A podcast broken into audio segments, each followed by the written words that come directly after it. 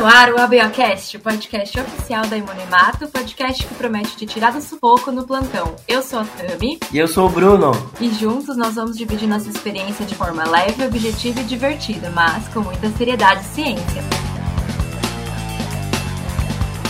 Sejam todos bem-vindos e bem-vindas. É, hoje a gente vai falar do sistema Duff. Afinal, não é só de ABRH que a hemoterapia vive. Os anticorpos Duff, eles são bem preocupantes também pra gente, né, na, no dia a dia. É, não só em casos de reações transfusionais, mas também nos casos de doença hemolítica do recém-nascido. Além disso, todo mundo já sabe que o Duff, o sistema Duff, tem uma ligação com a malária e outras doenças. A gente vai falar mais sobre isso no episódio de hoje. E vamos contar, né, um pouco da nossa experiência na bancada com com, o Duff, curiosidades, os casos que a gente encontra, e explicar um pouquinho para vocês é, sobre esse sistema que tem poucos antígenos, mas é muito, muito interessante, tem muito estudo sobre ele. Não é isso, Bruno? É isso mesmo, Tami. Você falou aí, né, os anticorpos, né, contra os antígenos do sistema Duff são muito importantes, né? São anticorpos, né, que são anticorpos IgG, e esses anticorpos podem causar tanto a doença hemolítica do feto do recém-nascido, como também reações transfusionais hemolíticas. E foi assim que sistema de grupo sanguíneo foi descoberto, né? Quando o senhor Duff, que era um paciente, né, politransfundido, hemofílico, que em 1950 formou um anticorpo anti-Duff-A. E foi o primeiro exemplo de anticorpos, né, anti-Duff descobertos. Então teve lá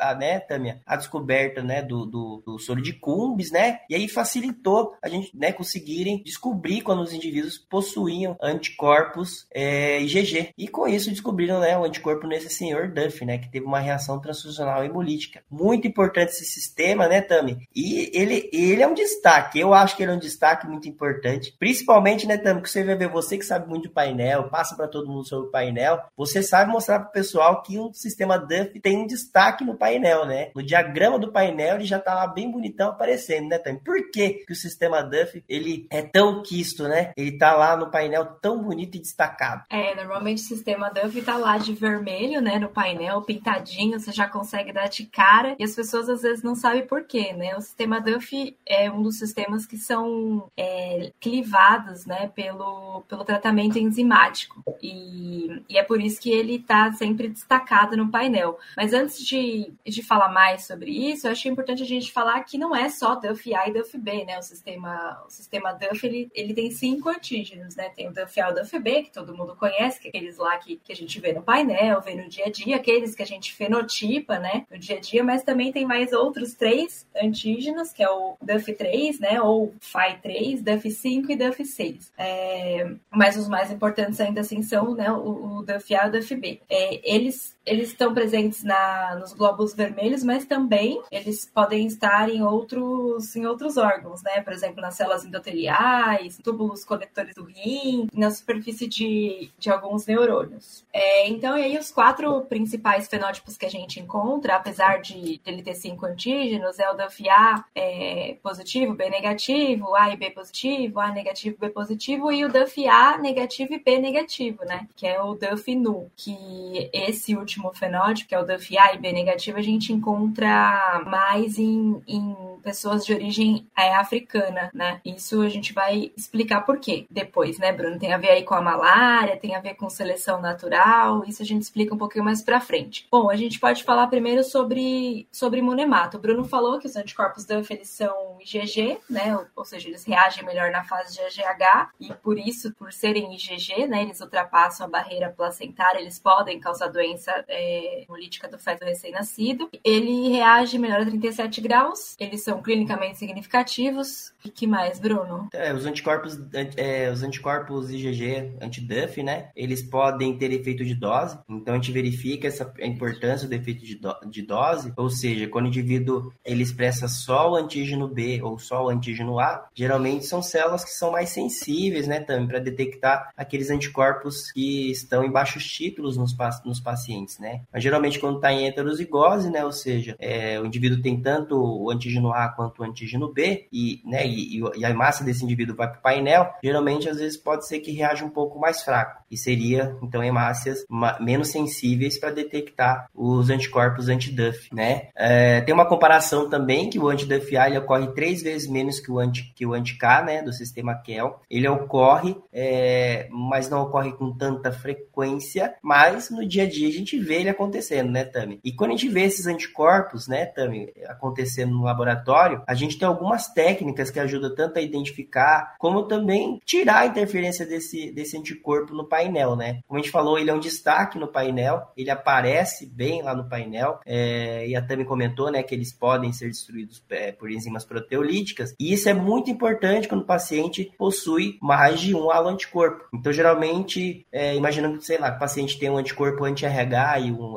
e um anticorpo anti-DUF, geralmente nós utilizamos dois conjuntos de hemácias, né, de é, hemácias do painel. Seriam hemácias normais, né, sem nenhum tratamento, e essas, essas hemácias dariam daria a reatividade desses dois anticorpos, o que atrapalha muitas vezes a gente descobrir é, quais são esses dois anticorpos ali, mas quando você utiliza essas hemácias tratadas em papaina, lá está destacado que os antígenos DUF são destruídos pela enzima proteolítica, ou seja, quando é tratado, o anticorpo anti-DUF não vai conseguir reagir mais. Então é como se ele limpasse aquela reatividade ali do seu painel. E aí você consegue enxergar o que está ali por trás. Ah, aquele anticorpo anti-RH começa a ficar limpo e nítido para você. Então você consegue descobrir que o indivíduo tem um, tem mais de um anticorpo ou três anticorpos com essa ferramenta, né, Tami? Que é a ferramenta da enzima proteolítica. E isso é indicado nos painéis, nos diagramas dos painéis, que as, que as hemácias tratadas em papaina, né, não têm os antígenos DUF. Isso, então é, quando você testar com as hemácias tratadas, ele não vai aparecer, né? Então aí você consegue diferenciar. No caso, no, no exemplo que o Bruno deu, o RH vai aparecer só na. vai aparecer nas, nos dois painéis, né? E o, e o Duff só na, no LIS mesmo.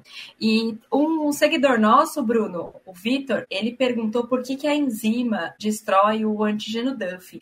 Eu procurei alguns artigos, eu não achei exatamente a resposta dessa pergunta. Você pode até me, me ajudar aqui, mas o que a gente sabe é que o, o tratamento enzimático, né, seja com papaina, ficina, como a gente já falou naquele episódio que a gente trabalhou com, com os químicos em geral, né, que a gente falou com a, com a Karen, ele, ele remove algumas glicoproteínas da membrana das hemácias. É, se eu não me engano, ele, ele tira o ácido ciálico, né, ele mexe com a membrana da hemácia, né, e, e essa, essa é, como se fala, essa alteração na membrana da hemácia faz com que alguns antígenos fiquem mais expostos, como é o exemplo do RH, e, e ele vai quebrar, diminuir a reatividade, ou quebrar ou diminuir a reatividade de sistemas como o DUF e o MNS, né? Seria isso, né, Bruno? Você isso mesmo, ele modifica a estrutura tridimensional daquele, daquela, prote... daquela glicoproteína, né? Falando do DUF, o DUF é uma glicoproteína, né? Essa glicoproteína, a gente fala, é destruída, né?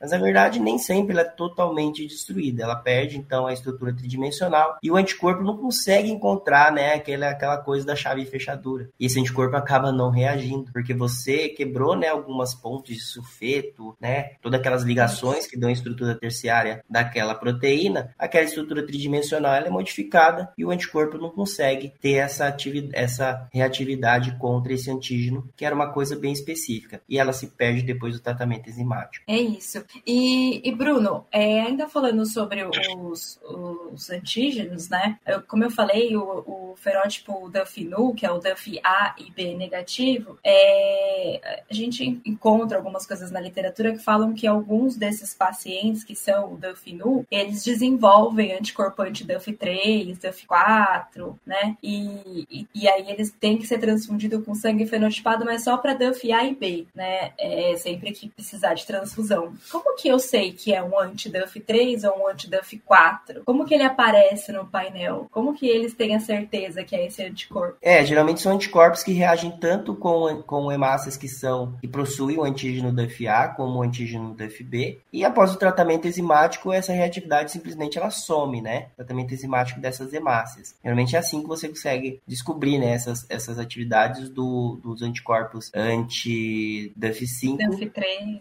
e, e anti-DUF3. Uhum. Mas, na verdade, o que tem na literatura, né, é que realmente o anti-DUF3 existe, né, e ele acontece. O anti-DUF5 a gente não tem muita certeza se esse anticorpo existe mesmo, é algo realmente mais, mais é, histórico, né? Ele foi descoberto em, 70, em 73, mas a estrutura molecular do, né, do antígeno, né, DUF5, ele não é muito bem conhecido. Então a gente não tem muita, muita história para contar, muita, muita história para falar sobre isso, né? Tá. É, é, e aí, bom, aproveitando que a gente está falando de DUF-NU, explica pra gente, Bruno, o que que é, é esse DUF-NU, da onde vem? Que a gente sabe que é, tem vários, várias mutações que podem ocasionar essa não expressão dos antígenos DUF, né? Mas o mais conhecido, que eu acho que o pessoal até já deve ter ouvido falar, é a tal da mutação gata, né? Conta pra gente um pouquinho o que, que é essa, essa mutação gata. Uhum. Existem várias mutações, né, Tami, que podem levar à não expressão do antígeno A e do antígeno B, né? Mas a maioria delas, né, a maioria dessas, dessas variantes são extremamente raras, são extremamente raras de acontecer, tanto para o A quanto para o B. Mas existe uma mutação que ela é muito conhecida, mas geralmente não está associado é, especificamente ao gene DUF, mas o promotor desse gene DUF. E essa mutação é a mutação em GATA1, que é o promotor que vai poder né, permitir a expressão é, do gene DUF, que vai dar origem à glicoproteína DUF. E essa estrutura molecular né, dessa mutação em GATA, ela é, ela é muito encontrada em indivíduos de origem africana. Né? Essa mutação em GATA, ela essa mutação, né, que a gente fala mutação GATA1, ela está na posição menos 67, menos 67, né, que muda uma timina por uma citosina lá no promotor do, do gene DUF, e ele vai fazer o quê? Ele vai, ele, ele vai fazer com que não exista a expressão dos antígenos DUF, mais especificamente do antígeno, do, do antígeno DUF-B, nas hemácias, ou seja, é apenas no promotor eritroide. Existem vários promotores que vão, né, dar origem ao DUF. Né? A Tami falou que existem vários outros tecidos né, que podem expressar o antígeno DUF, mas especificamente esse promotor é o promotor eritroide. Então ele só inativa a expressão desse, desse antígeno nas hemácias. Os outros tecidos continuam expressando da mesma forma. Então isso quer dizer que um paciente, um receptor que, que tem essa mutação, na fenotipagem ele vai ser DUF, né, vai ser DUF null, DUF A e B negativo, ou só o B negativo, mas na verdade, quando a gente for é, uma investigação molecular, a gente vai encontrar esse, esse gene lá, né? Isso mesmo, é importante a gente entender isso, né? Como a Temi falou, a gente pode encontrar, se o indivíduo já for, é, né, ele tem né, um, um né, um alelo que é para DFA, né? E o outro alelo dele é para gata, quer dizer, ele só não vai expressar o DFB. O DFA ele vai expressar normalmente, né? Mas se ele não tem, né, a expressão do antígeno A, mas ele tem o gata mutado, então ele não vai ter os dois antígenos. Principalmente quando ele tiver, né, ele tem o gata mutado em homozigose, ou seja, herdou do pai e da mãe essa mesma característica. Então, com certeza o indivíduo não vai produzir nem o antígeno A e nem o antígeno B nas hemácias. É... Especificamente nas hemácias né? Também é importante dizer, né, que é, se esse indivíduo receber um sangue que seja DFB positivo, ele não vai se imunizar. Por quê? Porque essa proteína Está sendo expressa pelos outros tecidos. Então o sistema imunológico reconhece isso como normal. Então aquele antígeno que está vindo do doador é normal já para o indivíduo, porque já está em outros tecidos. Agora, para o indivíduo né, que, que, que, né, que fosse, o, o, fosse o DFB negativo normal, daí já é perigoso, porque ele já não tem nos outros tecidos e não tem nem na hemácia. Mas nesse caso, lembre, esse antígeno só não é expresso nas hemácias, né? E por que essa importância de ser só nas hemácias, Tâmio? O que, que a gente viu já em alguns trabalhos que mostram por que só na hemácia isso não é expresso. Qual que é a vantagem disso? Qual que pode ser a vantagem de não expressar só na hemácia, mas os outros tecidos tudo bem? Então, a vantagem é seleção, foi uma seleção natural, né? A gente pode, pode se lembrar lá que os, os antígenos DUF, né, que é o DUF-B, eles atuam como, como receptores de, de várias outras substâncias, mas é, o que o pessoal mais conhece, né, é que ele é receptor para o plasmódio, né, que é o protozoário, né, responsável pela, pela malária. Então, a, a glicoproteína do DUF, né, que antigamente era conhecida como DARC, né, hoje é chamada de ACKR1, ela é ligante para o plasmodium vivax, né. Então, se o indivíduo não apresenta essa proteína, ou seja, se ele é DUF nu, ele não, ele tem uma resistência para a malária, né, ou seja, o protozoário não tem onde se ligar. E, e essa doença, é, ela é mais frequente nas regiões da África, né? Então, não ter esse ligante do, do, do plasmódio é uma vantagem evolutiva, né? Então, você ser Duff nu é uma vantagem, porque você não deixa o protozoário entrar, né? Porque é, o protozoário, ele se reproduz dentro da hemácia, né? Não sei se, se eu também não lembro muito bem do, do ciclo do, do protozoário, mas eu sei que ele é aquela febre a cada três, três em três dias, né? Ele, a, a hemácia explode, enfim. E quem não tem o, o Duff, não tem como deixar o, o plasmódio entrar, né? E eles estão, tem uma pesquisa em andamento que está desenvolvendo uma vacina contra a malária e essa, pesquisa, essa vacina, né, vai ser baseada no sistema Duff. Então, o sistema Duff, ele é como o tema do episódio diz, né? Além, para além da imunemata. Então, não é só na, na, na que a gente que a gente pode falar do Duff, né? E sobre o, o Duff nu, eu tenho mais um, uma coisa para perguntar. Bruno, você que também tem essa experiência, em quais casos, por exemplo, que eu, eu que, eu, que eu desconfio que o paciente pode ser um, ter uma mutação gata, né? Eu vou fenotipar todo mundo, como que eu vou fazer? Porque é, a gente já teve casos, né, que a gente achou que o paciente ele era Duff nu, ele precisa de uma transfusão, só que é muito raro a gente encontrar sangue Duff nu, né, pra gente compatibilizar. Então, nesse caso, como que eu faço essa, essa, essa busca aí? Como é que funciona? Ah, esse, esse paciente é Duff nu e ele precisa de uma transfusão compatível. Eu vou fazer o, o, a genotipagem dele para descobrir se ele é gata? Como é que é essa, essa experiência aí para você? Então, Tami, o que a gente vê muito é que, geralmente a, é, a, gente quer tirar vantagem dessa, dessa característica, né? Que é o indivíduo que não expressa especificamente o antígeno B nas hemácias, né? Mas que ele pode receber um sangue do FB positivo. Então a gente quer tirar uma vantagem disso, né? Uma vantagem que a gente entende que pode passar um sangue do FB para o paciente. Então, é, geralmente a gente verifica em pacientes, né? Geralmente os, os, os né, os bancos de sangue, as agências transfusionais ficam bem espertas quando encontram um indivíduo que é, é DFA B negativo, né? Não tem nem o antígeno A nem o B negativo. Esse é o primeiro sinal que vai demonstrar que esse indivíduo pode realmente ter a mutação gata presente. E a partir disso você faz, né, técnica de biologia molecular para descobrir se tem essa mutação em gata ou não. É... Você também pode verificar também se o paciente às vezes só tem a negatividade por antígeno DFB, mas que ele é DFA positivo. Mas nesse caso, é, geralmente você vai conseguir acertar mais que ele tem a mutação, é, verificando um pouco sobre a origem étnica desse indivíduo né? Verificando se ele pode ter uma origem é, africana ou não. Assim vai facilitar para você ver que esse indivíduo pode ter essa mutação, que é comum, né? Indivíduos de origem africana. É, mas após fazer isso, você pode tirar essa vantagem, né? De poder passar um sangue da fibra positivo. Então já aconteceu o caso de encontrarem pacientes que são DFA-B negativos é, e aí mandarem para fazer a genotipagem. Só qual era o problema? Eles ainda não tinham certeza se o paciente tinha essa mutação em gata ou não. Porque poderia ser alguma outra mutação ou uma falha na, na, na fenotipagem, né? Então, para tirar essa dúvida, pediram a genotipagem. E o grande problema também é que uh, o perfil fenotípico desse paciente não ajudava muito. Ele era DFA negativo, anti-FB negativo, era, era JK negativo, tinha um perfil fenotípico, né? Era R,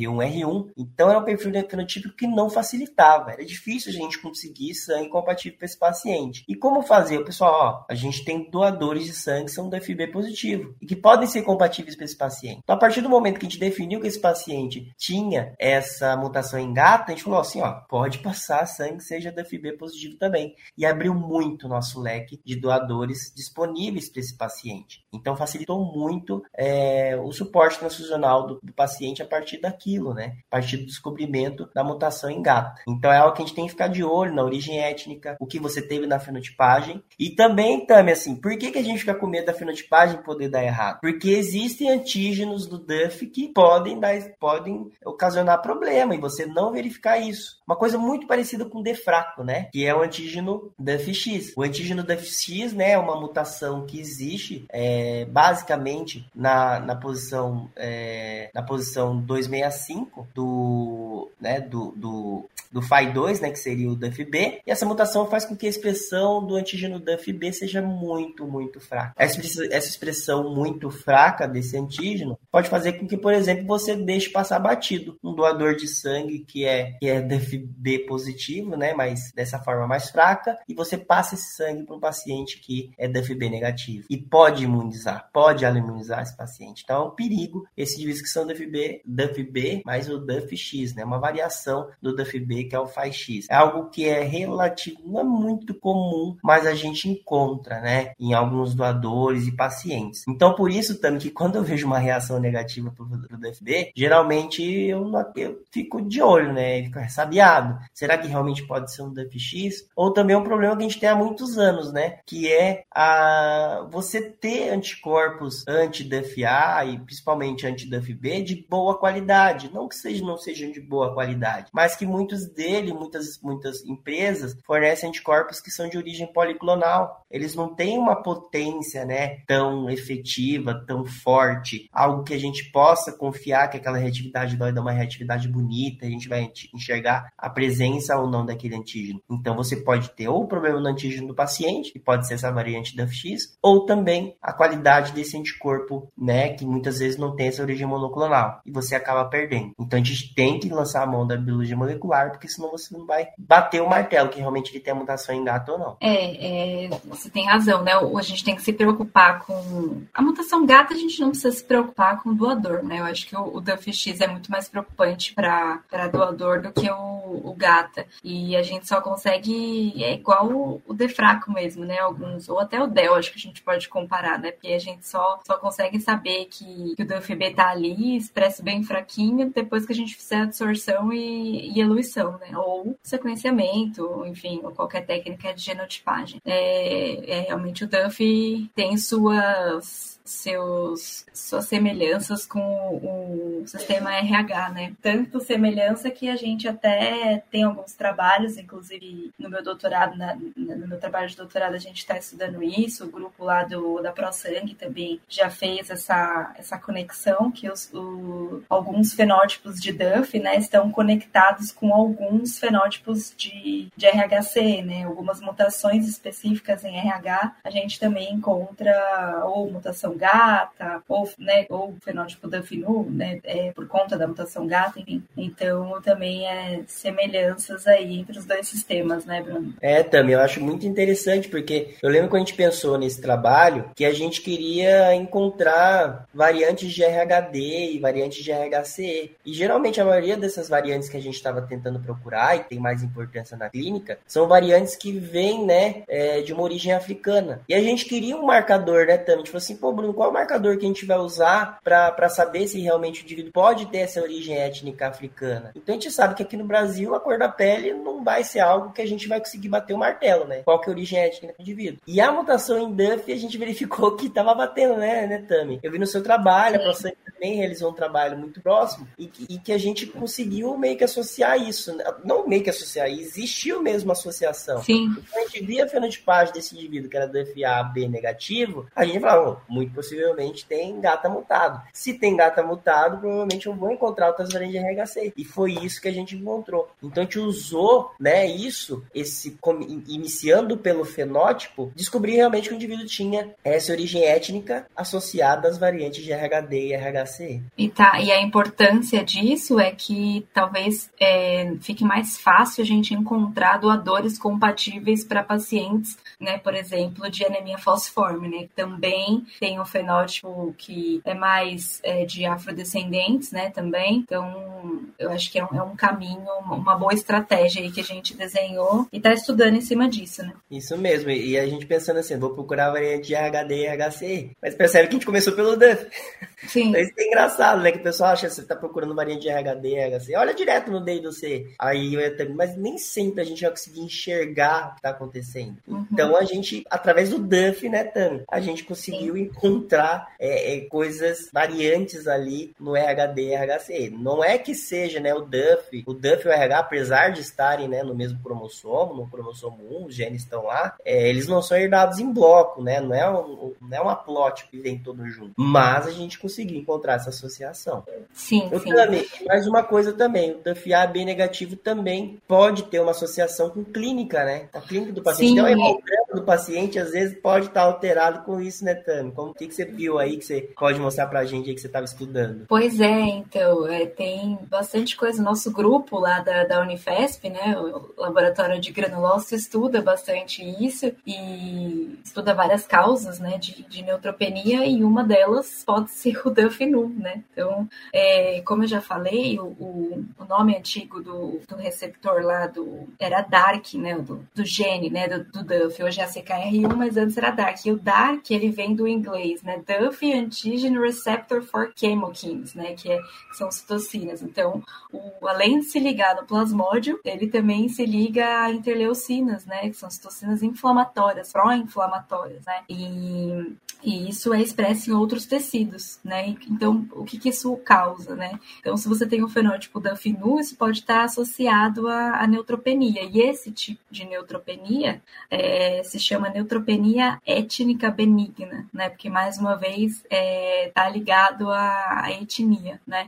Então, neutropenia significa que são valores é, menores que 1.500 de, de neutrófilo, né? E, e ela ocorre em 25 a 50%, mais ou menos, ali das pessoas que têm etnia africana. africana mas também pode ocorrer em algumas outras etnias, né? Uh, e aí o pessoal ainda não está estudando, né? O nosso grupo está estudando como é que é esse, esse, esses mecanismos moleculares e tal, mas a hipótese, né, o que eles sugerem é que a expressão do, desse DARK, né, que é o ACKR1, está envolvida na regulação dos níveis periféricos de quimiocinas que afetam a quimiotaxia, né, que é, que é a migração do, do neutrófilo para o local de, inflamação, né, é a migração né, e a localização dos neutrófilos. Então, é, em situações normais, o Dafino é responsável pela neutropenia étnica benigna entre os afrodescendentes, né, afro-americanos, afro-brasileiros, mas também além disso, ela exerce efeitos pró-inflamatórios, como eu falei, né, das, das quimiocinas, e acentuam a migração de, de leucócitos para o pulmão, né? E isso a gente também tem estudos que ligam o DUF com Covid, né? E aí também é mais uma doença clínica que o DUF está envolvida, né? Então, sem o sistema DUF, você não tem nem o DUF A nem o DUF B ali para manter ou modular a atividade ali das citocinas, né? Elas se ligarem ou não, os efeitos das citocinas eles parecem ser maiores, né, do que em, em um paciente, um, um doente que, que seja DUF A ou B positivo ou os dois, né. E então é, é, é isso que eu li. Então na, no COVID, né, ele promove uma migração de leucócitos para o pulmão, né, o efeito pró-inflamatório do DUF. E aí uma um estudo que eu li aqui do COVID falou que esse o fenótipo DUF A e B é, ele promove uma gravidade no COVID, né. Aí eles eles fizeram uma comparação né? Quem tem, quem era da FINU tinha um risco 17% maior de, de mortalidade do que do, do, que os outros pacientes, né? Então, eles tinham mais lesão pulmonar aguda, enfim. E, e fora isso, tem várias outras doenças, né, Bruno, que são, que são ligadas no fenótipo da FINU. Eu li também sobre, sobre o HIV, né, que, que também tá ligado, tem, acho que tem artrite, artrite reumatoide, câncer, rejeição de, de transplante, enfim, tem várias outras, várias outras doenças aqui, ó. A neutropenia também, por, por não a neutropenia ética, né, uma neutropenia que não tem nada a ver com a etnia, ela foi associada a um aumento da suscetibilidade para a aquisição do HIV e um aumento do risco de, de transmissão, né. Então você vê, Bruno, é, a gente vem aqui falar de imunemato e a gente percebe que o buraco é mais embaixo, né, tem muita coisa para falar de Duff, é um sistema que é muito além da bancada, né? A gente não pode ficar só ali. É isso mesmo, também. Assim, a gente percebe que na, na imunologia é, é, um sistema muito importante, né? Tipo, são coisas que a gente está descobrindo agora, né? Assim, muitas. Falando né, que o nome do antígeno, né? O receptor para quimiocinas, realmente a gente vê que é algo que já vem de, de antes, né? Mas são muitos sistemas, muitas infecções que, que estão associadas com, com, com o DUF, né? E uhum. eu fico imaginando o DUF como se fosse, né? Todas as células que possuem DUF como se fosse um caminhãozinho carregando citocinas inflamatórias, né? E se você perde esse caminhãozinho, né? Você perde um tecido inteiro, você perde todo o tecido, né? Todo o tecido hematopoético, todo o tecido sanguíneo que, carrega, que carregaria esse, esses antígenos DUF, né? É uma, deve ser uma perda muito grande, né? Para o sistema imunológico do indivíduo, né? É sobreviver da mesma forma. Você muito... perde de um lado, mas ganha do outro. Né? No caso da malária, é legal você não ter o DUF, né? Uhum, sim. Aí é legal. Mas podem ter algumas outras consequências. A gente está vendo que existem consequências de não ter os antígenos, é, antígenos DFA e DFB especificamente nas hemácias, né? É isso, é isso aí. É isso aí, é muita coisa, né, Tami? Muita, muita É muita coisa. coisa. É um sistema que não parece muito grande, mas tem muita coisa. Um sistema muito, muitíssimo interessante de se estudar, de ir atrás, de envolver com imunologia. E com certeza a gente vai ver muita coisa surgindo aí a partir desse sistema. Sim, com certeza se vocês começarem a prestar atenção no dia a dia de vocês, vocês vão conseguir associar, às vezes, os fenótipos RH com, o fenótipo da FINU.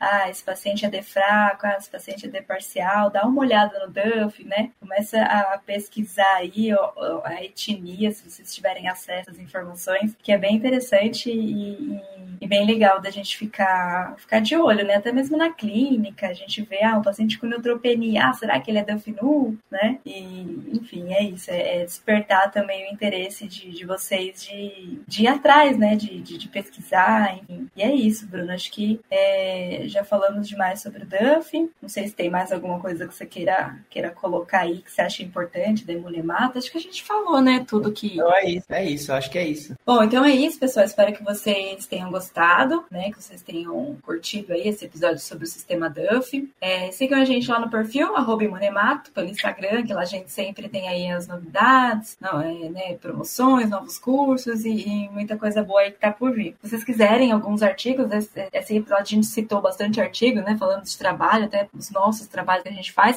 Se vocês quiserem saber de mais alguma informação, é só mandar mensagem lá no, no arroba imunemato ou mandar e-mail para o contato arroba imunoemato.com.br. E é isso, mais uma vez aí agradecer o Bruno pela, pela parceria, pelo, pela conversa aí. Sempre muito, muito bom falar com você. E nosso editor Wagner Neto, do Estúdio Shop. E é isso, gente. A gente se vê aí no, no próximo episódio. Um beijo e até lá. Tchau, tchau.